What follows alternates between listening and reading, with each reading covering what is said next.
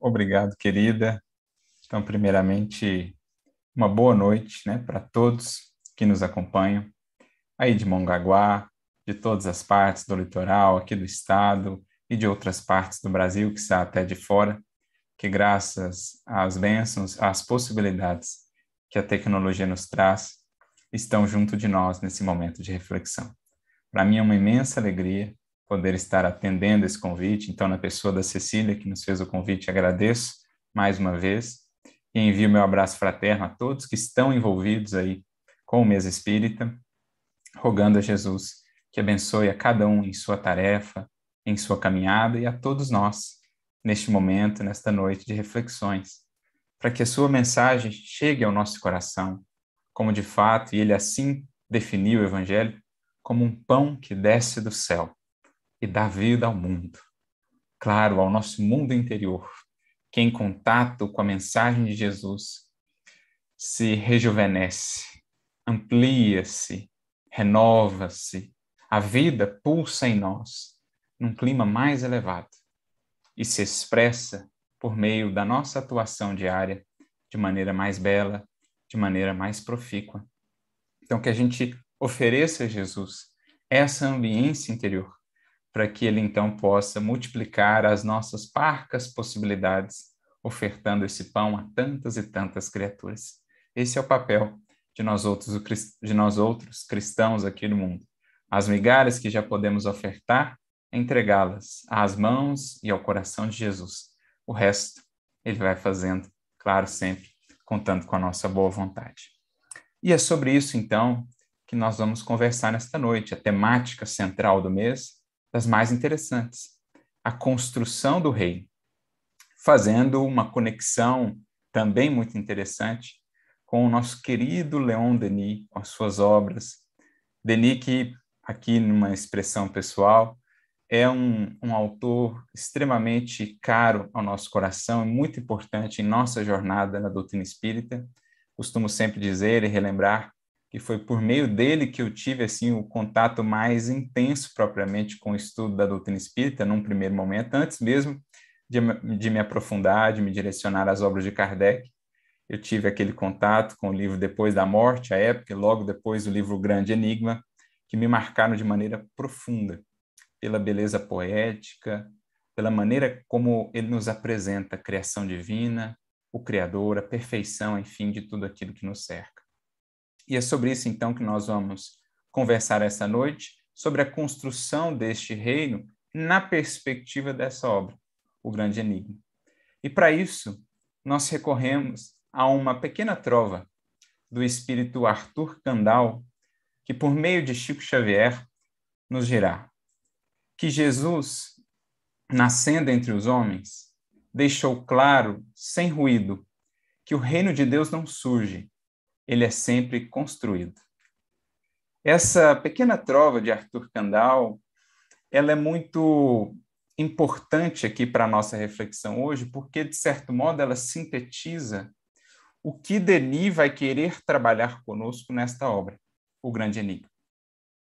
Ela rememora para nós essa pequena trovinha, com essa sua capacidade de síntese né, e a beleza poética, esse aspecto fundamental na jornada, na trajetória espiritual de cada um de nós, que é compreendermos, entendermos, como já dizia também Jesus no Evangelho, que o reino de Deus não vem com aparências exteriores, que o reino de Deus não simplesmente surge, aparece como que num toque de mágica.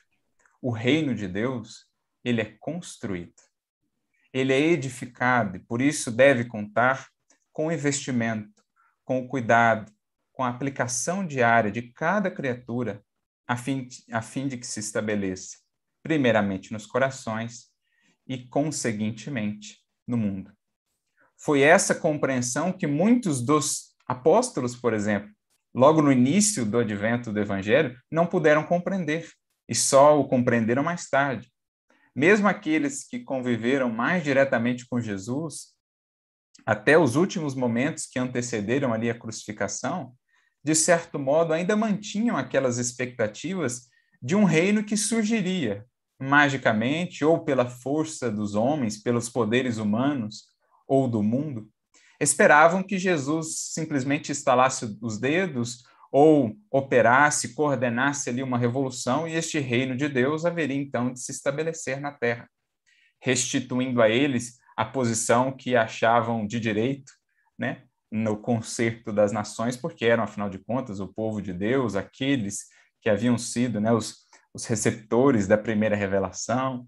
E Jesus, ao longo de todo o evangelho, e mesmo depois, quando retorna em espírito, vai trabalhando por desconstruir essa ideia de algo muito rápido, de algo que se daria num passe de mágica, para, pelo contrário, frisar a importância da paciência, do trabalho, do esforço de cada um, para que esse reino de Deus, então, pudesse ser construído, ser edificado.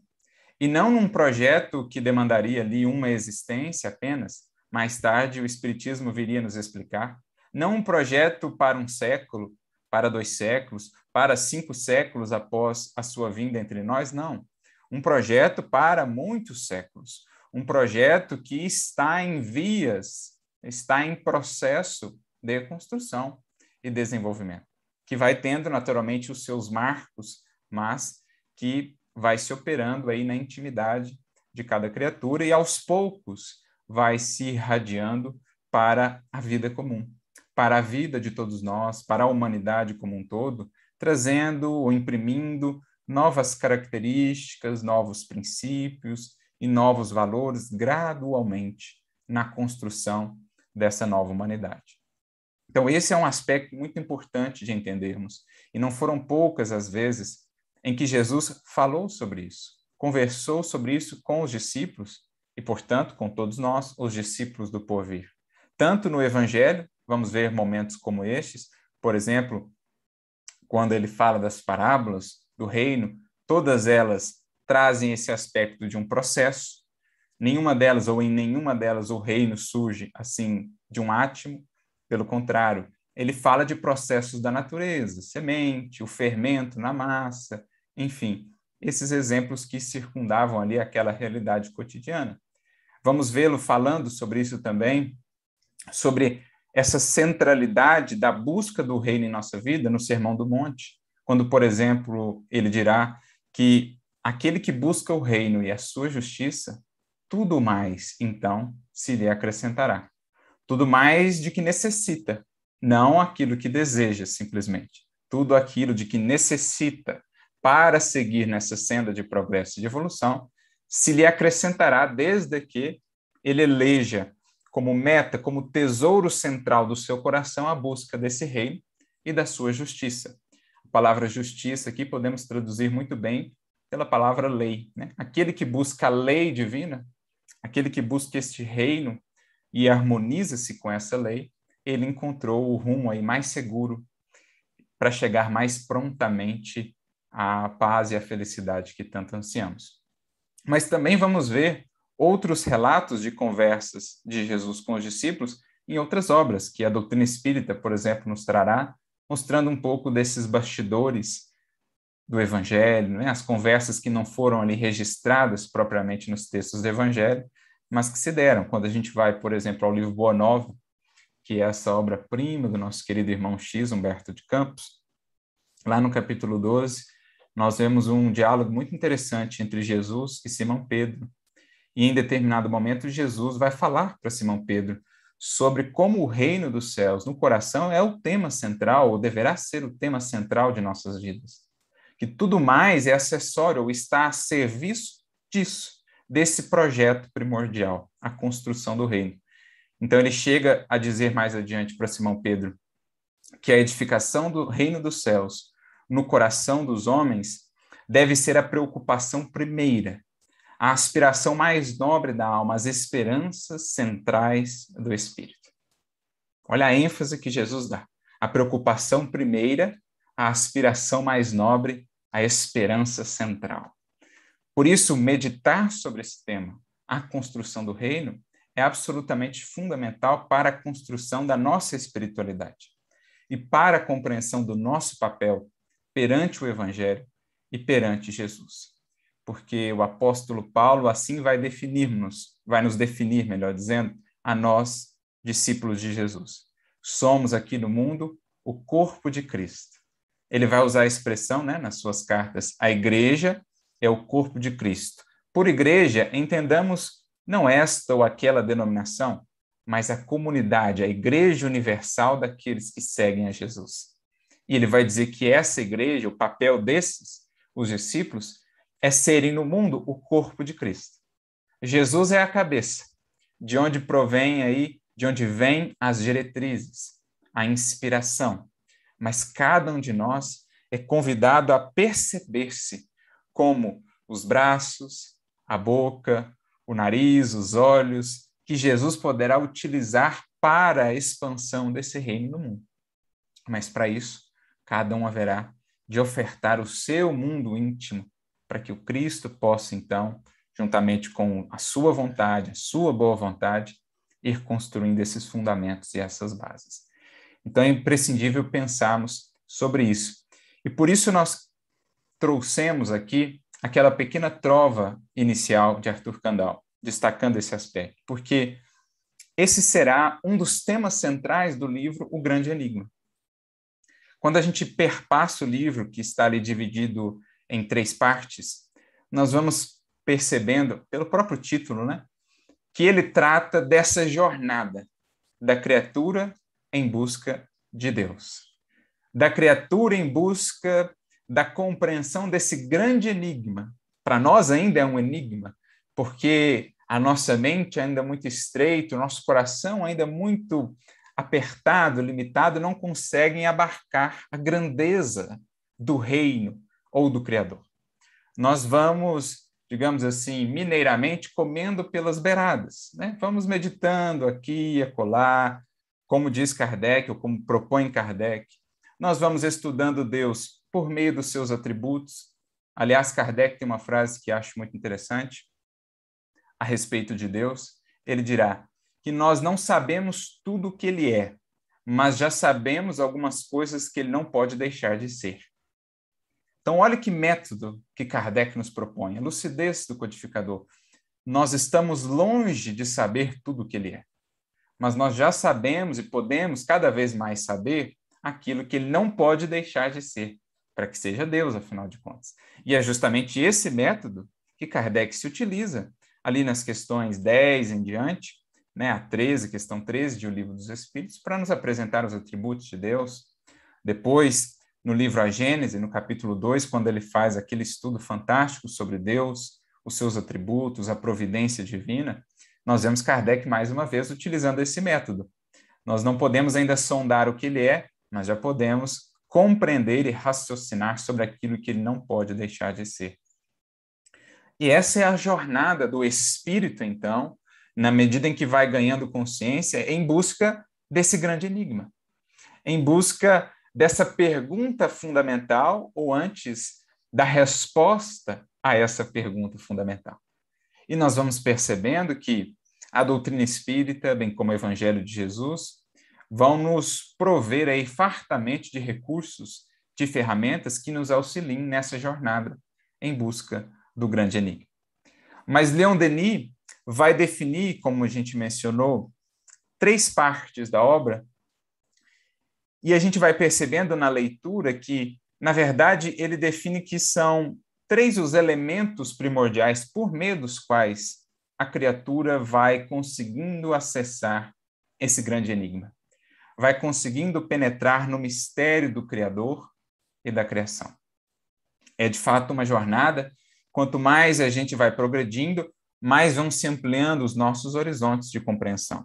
Mais uma vez, recorrendo ao Livro dos Espíritos, nós nos recordamos aqui da questão 244, quando Kardec pergunta aos espíritos né, se os espíritos veem a Deus. E a resposta deles é sucinta. Eles dizem: os superiores o veem e o compreendem. Os inferiores, e aqui estamos nós, né, permitam-me que às vezes existe aí alguma louvável exceção, mas de modo geral nós estamos enquadrados nessa condição. Eles dizem: os espíritos inferiores o sentem e o adivinham. o sentem e o adivinho.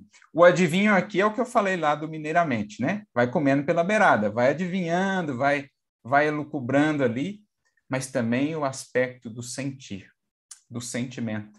E por isso Jesus, dentre todas as, digamos assim, as abordagens que ele poderia ter em relação a Deus, porque ficamos a imaginar qual é a compreensão de Jesus a respeito de Deus, mas ele não se perdeu em elucubrações filosóficas, em, em ficar entrando nesses, nesses meandros que ele sabia nós ainda não tínhamos condições para tanto. No que ele focou? No aspecto do Pai, num aspecto amoroso, nesse aspecto do zelo, do cuidado, da providência divina, como a dizer que, por hora, é a melhor maneira que temos de acessar o Pai. Um dia, nós o veremos e compreenderemos. Penetraremos na sua natureza profunda, na sua natureza íntima. Mas por enquanto, e os próprios Espíritos dizem, dizem isso a Kardec, no livro dos Espíritos, faltam-nos até faculdades para tanto. Então, os Espíritos vão nos dizer: os espíritos inferiores o sentem e o adivinham. Em outras palavras, vão trabalhando no bem, vão focando na vivência do amor e vão dentro do possível, tateando com os recursos do raciocínio, com os recursos da doutrina espírita, vão aos poucos adivinhando o Criador, os seus atributos, mas sem querer dar passos maiores do que a perna, sem se perder num emaranhado, num labirinto de teorias e elucubrações, fugindo da realidade prática, do chamamento prático da vida. A melhor maneira que temos por hora de conhecer a Deus é operando bem no dia a dia, é cumprindo os nossos deveres. É claro, estudando também, mas sem nos perdermos nas longas digressões filosóficas que muitas vezes em nada edificam.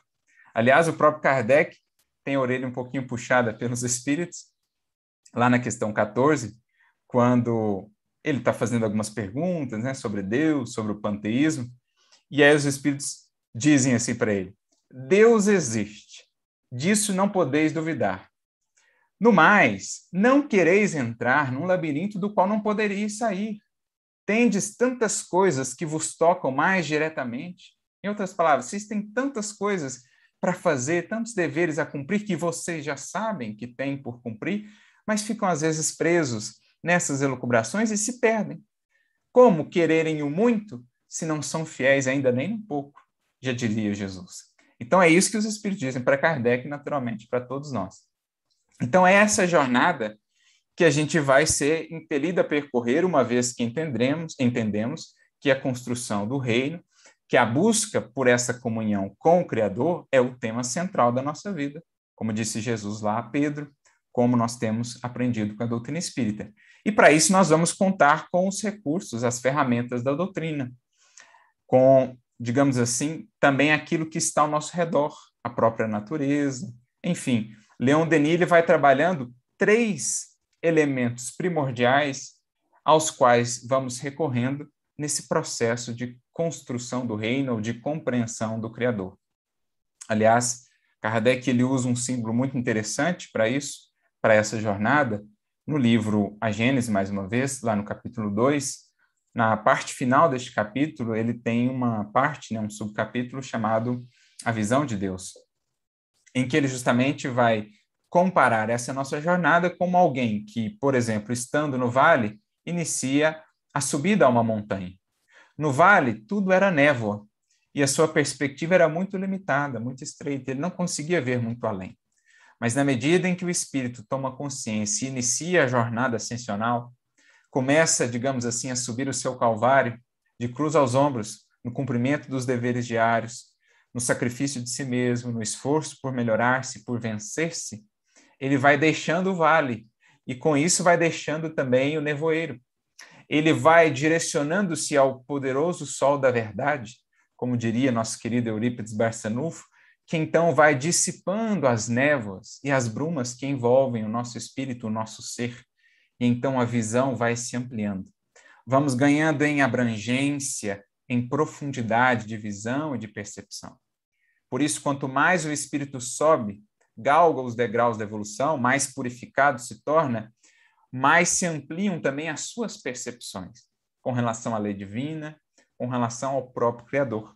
ele vai desenvolvendo aquelas outras faculdades lá que os espíritos mencionaram a Kardec, que ainda nos faltam, e com isso a sua visão, não a visão física, mas uma visão, uma percepção espiritual vai se ampliando. E é então que ele vai se tornando digno de poder aprender melhor a natureza divina e naturalmente de usufruir dos benefícios, né, da comunhão com o divino amor, com a perfeita e soberana justiça. Essa é a jornada. E Denis vai definir para nós essencialmente esses três elementos, por meio dos quais a criatura vai acessando o Criador. Que ele vai trabalhar de maneira, digamos assim, metódica ao longo de toda a obra. Então, a obra é dividida em três partes. A primeira, ele trata de Deus e o universo. Na segunda, ele fala do livro da natureza. E na terceira parte, ele fala da lei circular, da missão do século XX. Então, a gente percebe, na medida em que vamos lendo os capítulos, que ele sintetiza essas, esses três elementos. O primeiro, por meio do qual nós podemos acessar o Criador, o conhecimento. O conhecimento das suas leis, uma consciência, portanto, cada vez mais esclarecida, uma consciência que se nutre da luz que chega do mais alto, né, por meio das revelações, vai percebendo cada vez mais essas leis operando em si mesmo, bem como operando em seu destino. A criatura que vai se informando, a consciência, portanto, que vai se esclarecendo, vai identificando essas leis em si mesma e também ao seu redor, também a regerem a vida de todos nós. Então, esse é um aspecto, é um elemento fundamental, a importância do estudo, especialmente o estudo de nós mesmos, para a compreensão desse grande enigma. O esclarecimento da consciência. Esse é um aspecto que Leon Denis vai frisar, vai destacar na sua obra, que também já havia sido trazido para nós lá no Livro dos Espíritos. Basta recordarmos da questão 621, né? onde está escrita essa lei de Deus, onde nós podemos, digamos assim, nos aprofundar nesse grande mistério das leis divinas, e os Espíritos serão sucintos mais uma vez na consciência. Então, iluminando a nossa consciência por meio da revelação, da luz que chega do mais alto, nós identificamos na própria consciência, em nós mesmos, essas leis que regem a vida, por dentro e por fora de nós. Outro aspecto, ou outro elemento fundamental nessa busca, para essa interação, digamos assim, com o Criador, é o elemento da natureza. Por isso, a segunda parte inteira da obra é dedicada a esse estudo, digamos assim, o estudo do livro da natureza. Porque a natureza, como obra do Criador, reflete os seus atributos, reflete a sua sabedoria. Como não nos recordarmos daquela frase que está em O Livro dos Espíritos, na questão 969? Tudo em a natureza, desde o grão de areia, canta, isto é, proclama o poder, a sabedoria e a bondade de Deus. Olha que bonito isso. Tudo em a natureza, do grão de areia, a mais grandiosa das estrelas, para aqueles que têm olhos de ver, naturalmente. Tudo canta, proclama não só o poder, mas também a bondade e a sabedoria de Deus. Infelizmente, muitas criaturas ainda caminham no mundo, envoltas nas sombras ou da ignorância ou mesmo do orgulho, incapacitadas de enxergar esse livro que está ao nosso redor, ao redor de cada um de nossos passos, a todo ou em todos os dias. A criatura olha para a beleza da natureza, para os quadros sublimes e sempre renovados de um pôr do sol, de um nascer do sol, para a beleza manifesta na corola de uma flor, na multiplicidade das cores e das nuances, os perfumes que nos embalam à noite quando caminhamos num bosque, por exemplo, o cântico de um riacho ou mesmo o canto dos pássaros, a criatura vai caminhando e não consegue ler, não consegue perceber essa beleza, essa presença. Que tristeza não é quando os olhos, que são a candeia da alma, diria Jesus, não conseguem identificar isso. Como ele mesmo dirá: se os teus olhos forem bons, quanta luz você não trará ou não manifestará aí dentro de você. Mas se os teus olhos forem maus, ou se os teus olhos ainda estiverem cerrados ou enseguecidos né, pelas escamas do orgulho ou da ignorância, tudo ao nosso redor, ao nosso redor parecerá um amontoado de sombras, sem sentido, um conjunto de acasos cegos, a vida perderá a sua própria essência, o sentido maior que a torna tão sublime. Mas, na medida em que vamos construindo os olhos de ver, e não tem outra maneira de fazê-lo senão acender por dentro, né, a luz que então se projetará por meio do nosso olhar, na medida em que vamos fazendo isso, vamos conseguindo enxergar, ler, mais importante, compreender as páginas desse livro da natureza. E ali, Leon Denis ele é extremamente poético, aliás, como é comum nas suas obras. Embora ele escreva em prosa, eu sempre costumo dizer isso, é uma prosa poética, é uma prosa ritmada, é uma prosa sinfônica, porque a sensação que temos depois de lê-lo muitas vezes nas suas páginas mais sublimes e inspiradas é a sensação, por exemplo, que particularmente para mim sinto depois de ouvir uma nona sinfonia de Beethoven. Ele como que nos pega pela mão ou pelo coração, pelo pensamento, nos puxa, nos projeta ao infinito. Sentimos-nos como que extasiados depois de ler essas páginas, maravilhados, como quem estivesse ali a flutuar, enxergando a vida e a criação de mais alto, fascinados, encantados com a grandeza do que nos envolve. Certamente foi isso que Eurípides Barçanufo pôde sentir naquela noite fatídica, quando seu tio, o senhor Mariano, dando-se por vencido, não conseguindo, digamos assim, né, fazer frente à inteligência e eloquência de Eurípides Barçanufo, recorreu a um auxiliar. Falou: Eu não consigo, mas está aqui alguém que vai conseguir. Então, tome este livro e leia, meu filho. Deu a ele um exemplar do livro Depois da Morte, de Leon Denis. E Eurípides não dormiu aquela noite. Praticamente varou a noite na leitura. E a gente fica a imaginar o que se passou naquele coração, porque é um espírito sensível. Embora naquele momento ainda não conseguisse apreender toda a grandeza do espiritismo, é um espírito sensível, um espírito culto, um espírito de uma amorosidade, de uma humildade, que diante da verdade logo a aceitaria. Não é daquele espírito que diante da verdade aferra-se ainda mais ao orgulho. Não, o professor já tinha ultrapassado esses aspectos ainda tão humanos da nossa natureza. E assim o foi. Ele acorda na outra manhã extremamente fascinado, porque Denis operou nele essa mágica, o levou para esse passeio pelo universo, respondeu a muitas das suas perguntas que as suas antigas concepções não conseguiam satisfazer. Ele pôde então mergulhar mais um pouco mais fundo nesse grande enigma, nas perguntas ali que o apocantavam. Né? E de fato, a gente vai perceber mais tarde esse, digamos assim, essa influência, né? Isso que, que Eurípides vai investir muito no processo de educação ali dos seus alunos, ensiná-los a ler também no livro da natureza. Talvez Leon Denis tenha até desempenhado um papel aí nesse, nesse carinho dele, nesse projeto dele, de sempre estar levando seus alunos a interagirem com a beleza da natureza, das plantas, enfim. Mais tarde, né, inclusive, Maria Santíssima haveria de orientá-lo também. Olha, ensine astronomia às crianças. Como a dizer, ensine-os a ler no livro das maravilhas de nosso Pai, no livro da criação. Então, esse é o segundo elemento que Leon Denis vai apresentar-nos como imprescindível para aprofundarmos essa nossa relação com o Criador, para mergulharmos mais fundo em busca desse grande enigma, a natureza. Então, o primeiro é o conhecimento da lei por meio da revelação, o esclarecimento da consciência. O segundo, o estudo do livro da natureza, que e aí ele vai descrever, né? Ele vai dedicar cada capítulo a um digamos assim, a um ambiente da natureza. Então, ele vai ter um capítulo para a floresta, um capítulo para o mar, ele vai descrevendo essas paisagens, mostrando a beleza singular de cada uma delas, né? A montanha, o mar, a floresta, o campo e assim sucessivamente. E um outro elemento ainda que ele vai trazer para nós nessa obra, compondo aí essa tríade, seria essa ação de Deus na história.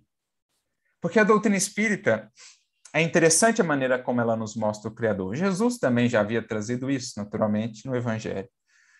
Mas o Espiritismo nos apresenta o Criador como a inteligência suprema. De fato é, mas não simplesmente, digamos assim, a inteligência suprema qual se fosse um algoritmo, né? qual se fosse um, um computador que programou ali a criação do universo e depois deixou aquilo lá rodando e foi descansar. Né? Foi simplesmente ficar a observar. Não. A doutrina espírita, Jesus, nos mostra um Criador que atua, nós temos um termo para isso: providência divina. Ele atua na vida, na trajetória dos espíritos, sempre respeitando o livre-arbítrio de cada um, mas ele vai enviando missionários, ele promove circunstâncias, acontecimentos, encontros, para que esse processo de construção do reino possa se acelerar, possa receber estímulos, impulsos. É assim que a gente vê a atuação de Deus no caso, na Terra, né? Quem representa o Criador é o Cristo, que é o governador, digamos assim, é o planificador de todo esse processo aqui na Terra. É por isso que a gente vê essa atuação do Cristo representando o Criador, enviando em todos os tempos missionários nos mais diversos campos do pensamento humano, não só na religião, na ciência, na filosofia, na educação, na arte, em todos os povos, culturas e tempos nós vemos espíritos que, atendendo aos ditames do mais alto, descem à terra, muitas vezes não precisando mais encarnar aqui, mas vêm a título de missão, a título de abnegação, o próprio Jesus assim foi, vêm até nós no sentido de trazer um impulso, né? um progresso para as coletividades terrestres. Então, Jesus mesmo é, digamos assim, a maior expressão dessa atuação divina junto de nós. Jesus e o próprio Estevão nos gerá isso no livro Paulo Estevão. Né? Jesus, ou o Evangelho, né? que é a própria vida de Jesus, ele diz: o Evangelho é a resposta divina aos nossos apelos humanos. Então, antes do Cristo, antes do Evangelho, nós vemos a criatura humana, a humanidade em busca. Em Jesus veio a resposta às magnas questões que, desde que o primeiro ser humano aqui na Terra começou a raciocinar, ele tem se feito. Nós temos nos feito as grandes e fundamentais perguntas. Em Jesus, nós temos a resposta. Jesus, ou por meio de Jesus, Deus diretamente falou conosco. Por isso ele é o Verbo divino. Porque Deus atua na criação por meio dos espíritos. Quanto mais elevados os espíritos, mais fidedigna será a sua atuação em relação à vontade divina. Então, quando ele precisa, digamos assim, de missões em que realmente não se pode falhar, em que é preciso levá-la a cabo perfeita e integralmente, aí ele conclama um tipo específico de espíritos, aqueles que já chegaram ali no patamar que nós, espíritas, conhecemos como espíritos puros. Daí por diante, mesmo quando na matéria, infalíveis. Então, por isso que por meio de Jesus, Deus diretamente falou com a humanidade. Mas falou de maneira mais ou menos bem retratada, digamos assim, por meio de vários outros missionários que em todos os tempos vieram a serviço de Jesus, embora não tenham sido propriamente cristãos ou trabalhado mesmo no âmbito da religião, eram servidores, colaboradores de Jesus para o progresso da humanidade terrestre. Por meio dessas vidas, então, que representam esse cuidado, essa providência divina amparando e estimulando o progresso humano, nós também podemos ter contato com a lei. Nós também podemos aprofundar o nosso conhecimento em torno desse grande enigma. Então, em síntese, né, em linhas gerais, tentando aqui de maneira desafiadora sintetizar esse livro, mas a ideia é que não fiquem só na síntese, por gentileza, a ideia é que cada um vá até a obra e mergulhe nessa busca, ele apresenta para nós esses três meios uh, por meio dos quais né, nós podemos, então, interagir e aprofundar a nossa experiência com o Criador.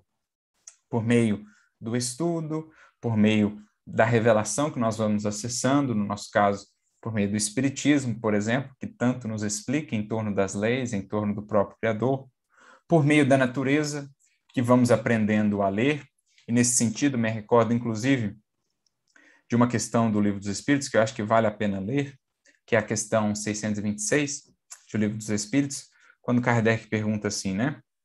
As leis divinas e naturais não foram reveladas aos homens senão por Jesus? Antes dele, delas não tinham conhecimento senão por intuição? E a resposta dos Espíritos é muito propícia. Eles dizem: Não dissemos que elas estão escritas por toda parte? Todos os homens que meditaram sobre a sabedoria puderam compreendê-las e as ensinaram desde os séculos mais remotos. Então, todos aqueles que puderam parar, refletir, meditar sobre isso que está ao nosso redor, sobre as informações que nos chegam do mais alto, sobre o que a natureza nos fala, sobre o que essas vidas, né, que foram rastros de luz na história da humanidade nos trouxeram, todos os que pararam para meditar sobre isso, puderam compreendê-las e ensiná-las. Claro, não perfeitamente, porque isso é algo que alcançaremos só lá mais adiante, mas tanto quanto já era possível. E por isso eles continuam. Pelos, pelos seus ensinamentos, né, mesmo incompletos, eles prepararam o terreno para receber a semente. Então, esses missionários, mesmo que incompletamente apresentando essa lei, eles foram preparando o terreno. As leis divinas, estando escritas no livro da natureza, o homem pôde conhecê-las quando quis procurá-las. E é por isso que os preceitos que elas consagram foram proclamados em todos os tempos pelos homens de bem. E é por isso também que se encontram seus elementos na doutrina moral de todos os povos saídos da barbárie, embora incompletos ou alterados pela ignorância e a superstição. Então, desde que quis conhecer essa lei, aqueles que se voltaram a essa meditação, a esse estudo, puderam compreendê-la mais ou menos bem e foram transmitindo-a pelas gerações, séculos afora, preparando o terreno para quando, por exemplo, Jesus veio ter conosco, ou preparando o terreno em nosso coração para que depois, no contato com o Evangelho, que é o repositório mais sublime, mais profundo dessas leis, nós pudéssemos ir mais fundo, então, na compreensão para, naturalmente, a posterior aplicação de tudo isso que temos aprendido. Então, em linhas gerais, é isso que nosso querido Leon Denis vai apresentar nessa obra, conduzindo-nos, digamos assim, apresentando-nos meios, elementos, recursos para avançarmos nessa jornada, nessa caminhada, por compreendermos esse grande enigma o Criador e estreitarmos esses laços com Ele. Mas para ilustrar melhor, então, vamos recorrer aqui a um trecho do próprio Leon Denis, que eu acho que é muito elucidativo nesse sentido e, de certo modo, sintetiza toda a proposta da obra. É um trechinho que se encontra no final do primeiro capítulo, da primeira parte ali, primeiro capítulo, mas para o final dele, nós temos Leon Denis dizendo assim: tudo revela e manifesta, no entanto, a tua presença. Ele está falando do Criador, né? Vou voltar aqui alguns parágrafos só para mostrar toda essa parte que ela é muito bela. Vale a pena. Ele diz assim: É a ti, ó potência suprema, qualquer que seja o nome que te deem, e por mais imperfeitamente que sejas compreendida, é a ti, fonte eterna da vida, da beleza, da harmonia, que se elevam nossas aspirações, nossa confiança e o nosso amor. Então aqui ele busca, digamos assim, apresentar-nos essa visão do Criador desmaterializada. Né? Porque ao longo dos séculos, o Criador é que vinha sendo mais um produto da criatura do que propriamente a criatura refletindo o seu criador.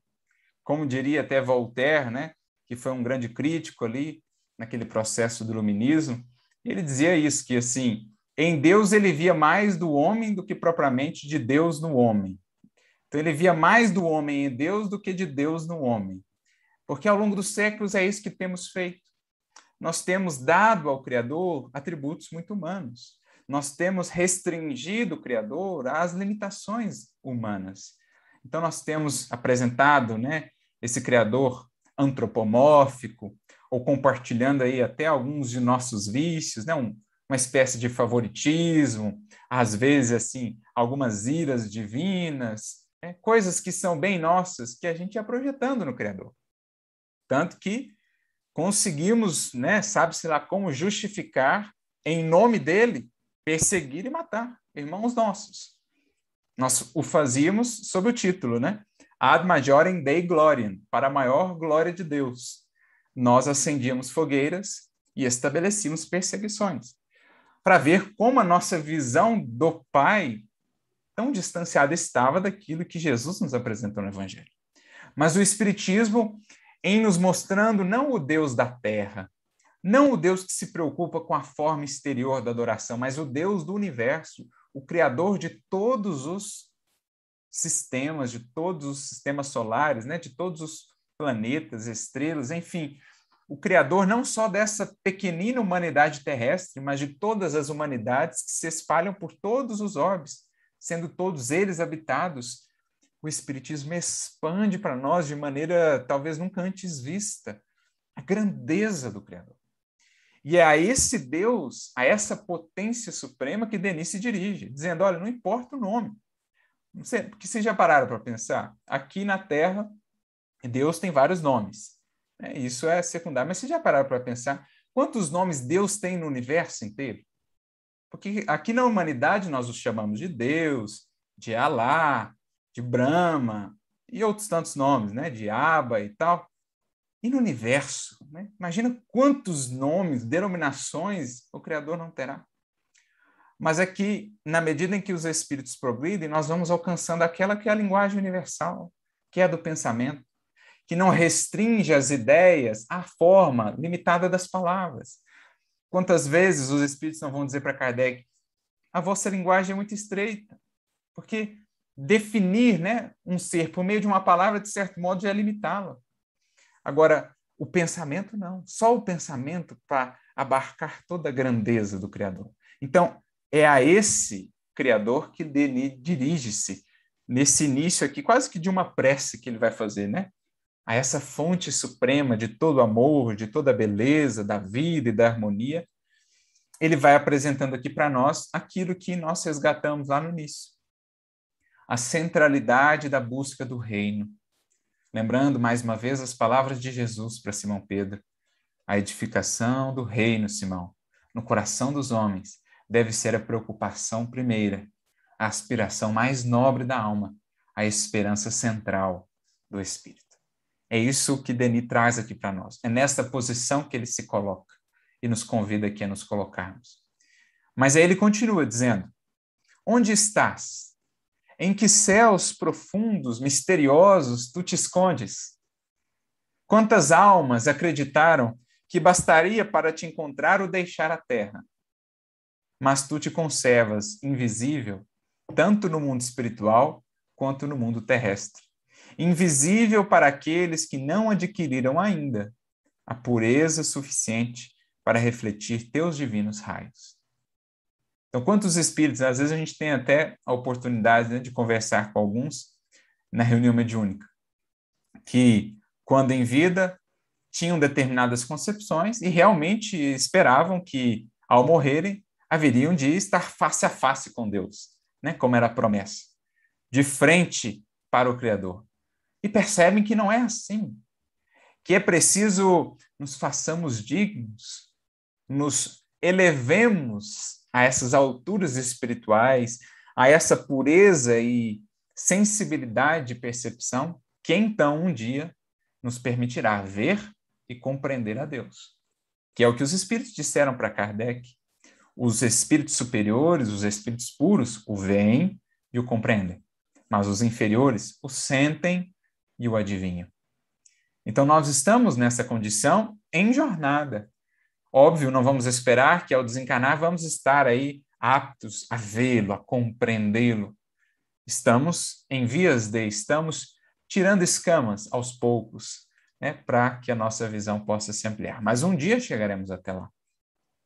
Um dia, galgada a montanha, lá na metáfora que Kardec trabalha na Gênese, deixar do nevoeiro da imperfeição, das impurezas materiais lá para baixo, nos vales da evolução, um dia, quando chegarmos aos cumes da evolução, poderemos ver o sol frente a frente, sem cegarmos, inclusive, porque os nossos olhos estarão preparados. E aí, ele diz então, né, aquele trechinho que a gente havia lido inicialmente: tudo revela e manifesta, no entanto, a tua presença. Tudo quanto na natureza e na humanidade canta e celebra o amor, a beleza, a perfeição, tudo que vive e respira é mensagem de Deus. Olha que bonito. Tudo que vive e respira é mensagem de Deus. Porque tudo cumpre uma função na criação.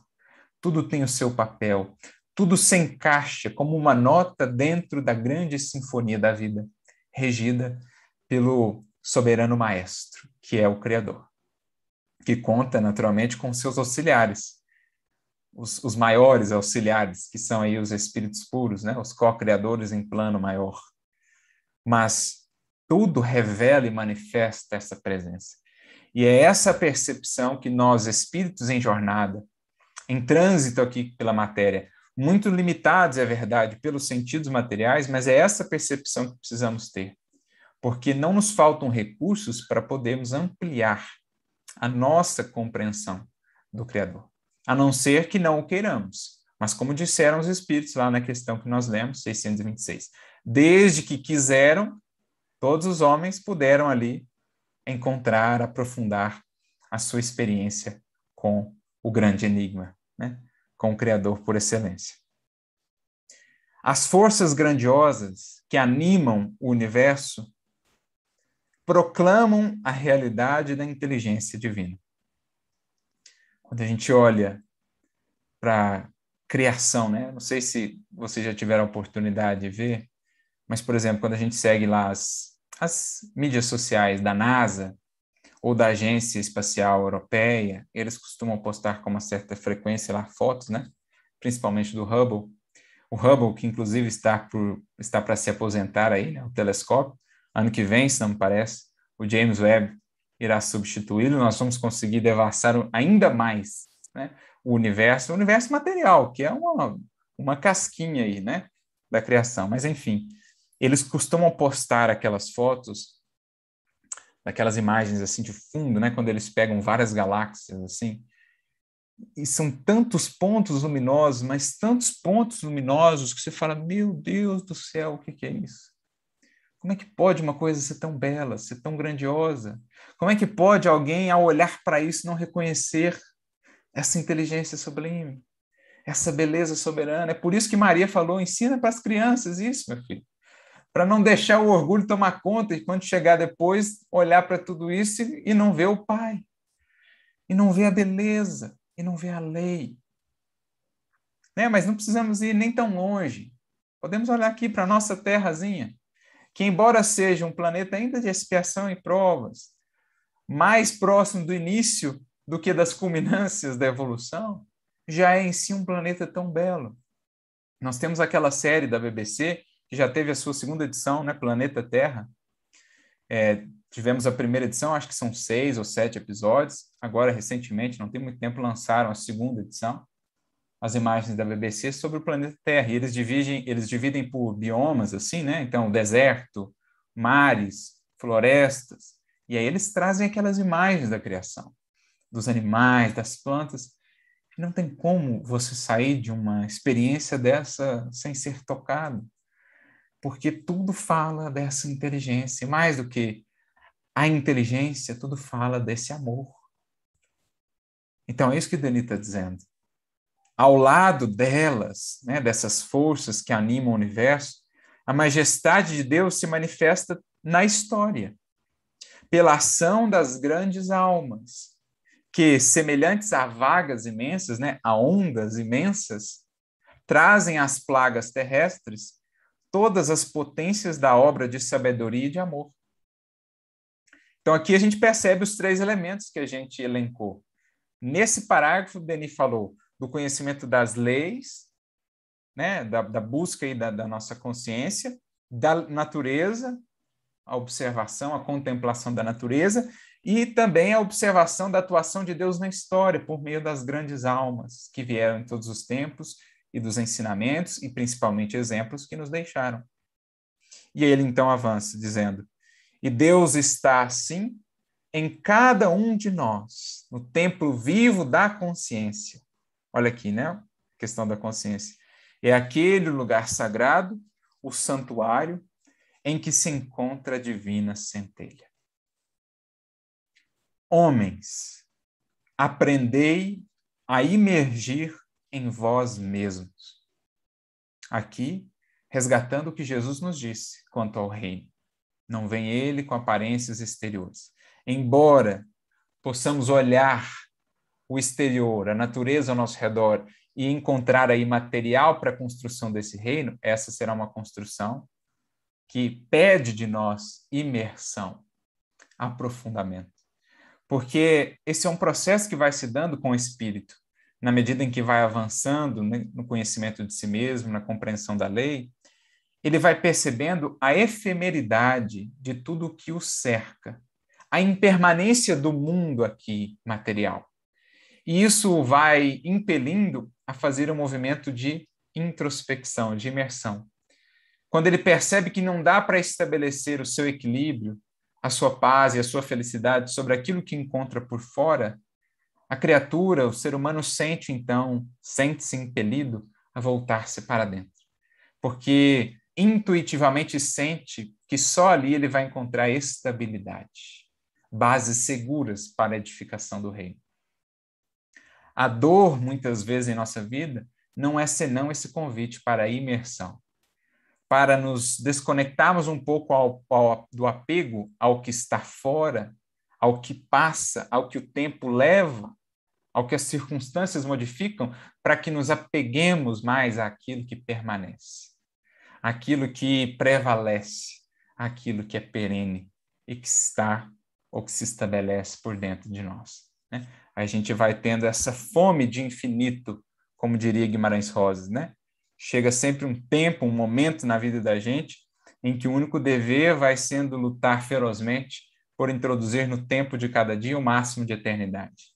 Em outras palavras, por sair da efemeridade do tempo e do que acontece aqui fora de nós, para mergulharmos mais na perenidade, na eternidade daquilo que se processa por dentro, a edificação deste reino. Então ele diz: Homens, aprendei a emergir em vós mesmos a esquadrinhar os mais íntimos recônditos de vosso ser. Então, esse grande enigma que buscamos por meio da natureza, que buscamos por meio das circunstâncias, de tudo que acontece por fora de nós, na verdade, esse devassar do universo exterior deve ter a contrapartida numa descoberta do universo interior. Porque o que vemos lá fora reflete o que vai se encontrando aqui dentro. O que buscamos lá fora vai se refletindo também nas buscas e edificações que vamos fazendo por dentro. Então, aprendei né, a esquadrinhar os mais íntimos recônditos do vosso ser. Interrogai-vos no silêncio e no retiro. E aprendereis a reconhecer-vos, a conhecer o poder escondido em vós. Esse poder escondido em nós, essa semente com potencial para se tornar um dia árvore abundante, né? tão profícua assim, é o reino, é a semente do reino. É ele que leva e faz resplandecer no fundo de vossas consciências as santas imagens do bem, da verdade, da justiça, e é honrando essas imagens divinas, olha que bonito, honrando as imagens divinas, o que nós já conseguimos acolher de luz, de beleza da criação, honrar isso na nossa vida. Em outras palavras, agir de acordo. O quanto nós já conseguimos acessar de luz, refleti-la no nosso proceder, num novo modo de ser. Então, prossegue ele, né? Honrando essas imagens divinas, rendendo-lhes um culto diário, que essa consciência, ainda obscura, se purifica e se ilumina. E aí ele conclui, então, no último parágrafo, dizendo, né, dessa parte, pouco a pouco, a luz se engrandece em nós outros. De igual modo que, gradualmente, de maneira insensível, as sombras dão lugar à luz do dia, assim a alma se ilumina das irradiações desse foco que reside nela e faz desabrochar em nosso pensamento e em nosso coração formas sempre novas, sempre inesgotáveis de verdade e de beleza.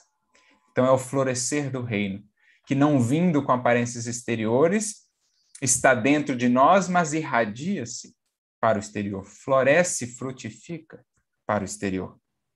E essa luz é também harmonia penetrante, voz que canta na alma do poeta, do escritor, do profeta, e os inspira e lhes dita as grandes e forte, fortes obras nas quais eles trabalham para a elevação da humanidade.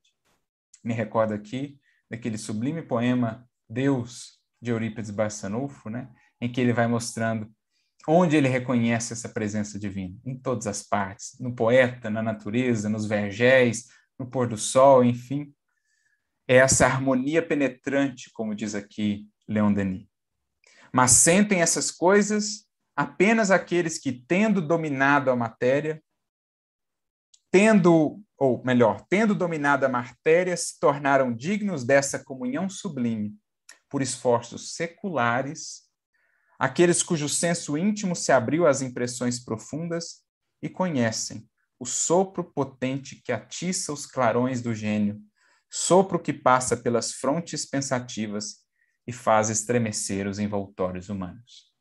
Então, esse sopro do Espírito, essa voz que ecoa no silêncio, Felizes são aqueles que desenvolverem a acústica necessária para escutar, para captar, porque então poderão expressá-la na vida, convertendo-se paulatinamente também o Verbo divino, que em Jesus já esplende em toda beleza.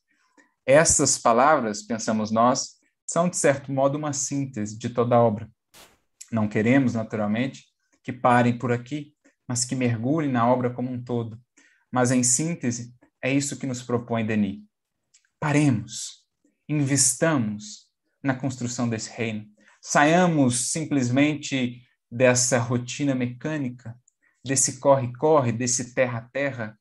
Saibamos contemplar, saibamos devassar o universo que nos cerca e, por conseguinte, o universo que somos. Saibamos orar não somente os momentos propícios ali da oração, mas converter cada gesto, cada pensamento do dia em oração, em culto a essas belezas e grandezas que vamos conhecendo da lei do Criador. Essa é a maneira pela qual vamos aos poucos construindo Deus ou o reino de Deus em nós, devassando esse grande enigma e apresentando ao mundo, aos que ainda se perguntam como seguir, por onde seguir, o que estamos fazendo aqui, aqueles que vão encontrando em si a resposta vão fazendo-se também para os outros resposta e lâmpada para a caminhada, roteiro a ser seguido. Porque Deus nos cerca assim com tantos meios de acessá-lo. Cabe à criatura buscá-lo, assim como ele tem nos buscado há tantos milênios. Que Jesus, portanto, nos guie, nos inspire nessa caminhada e felizes serão aqueles que encontrarem em si a presença sublime de Deus. Muita luz e muita paz para todos.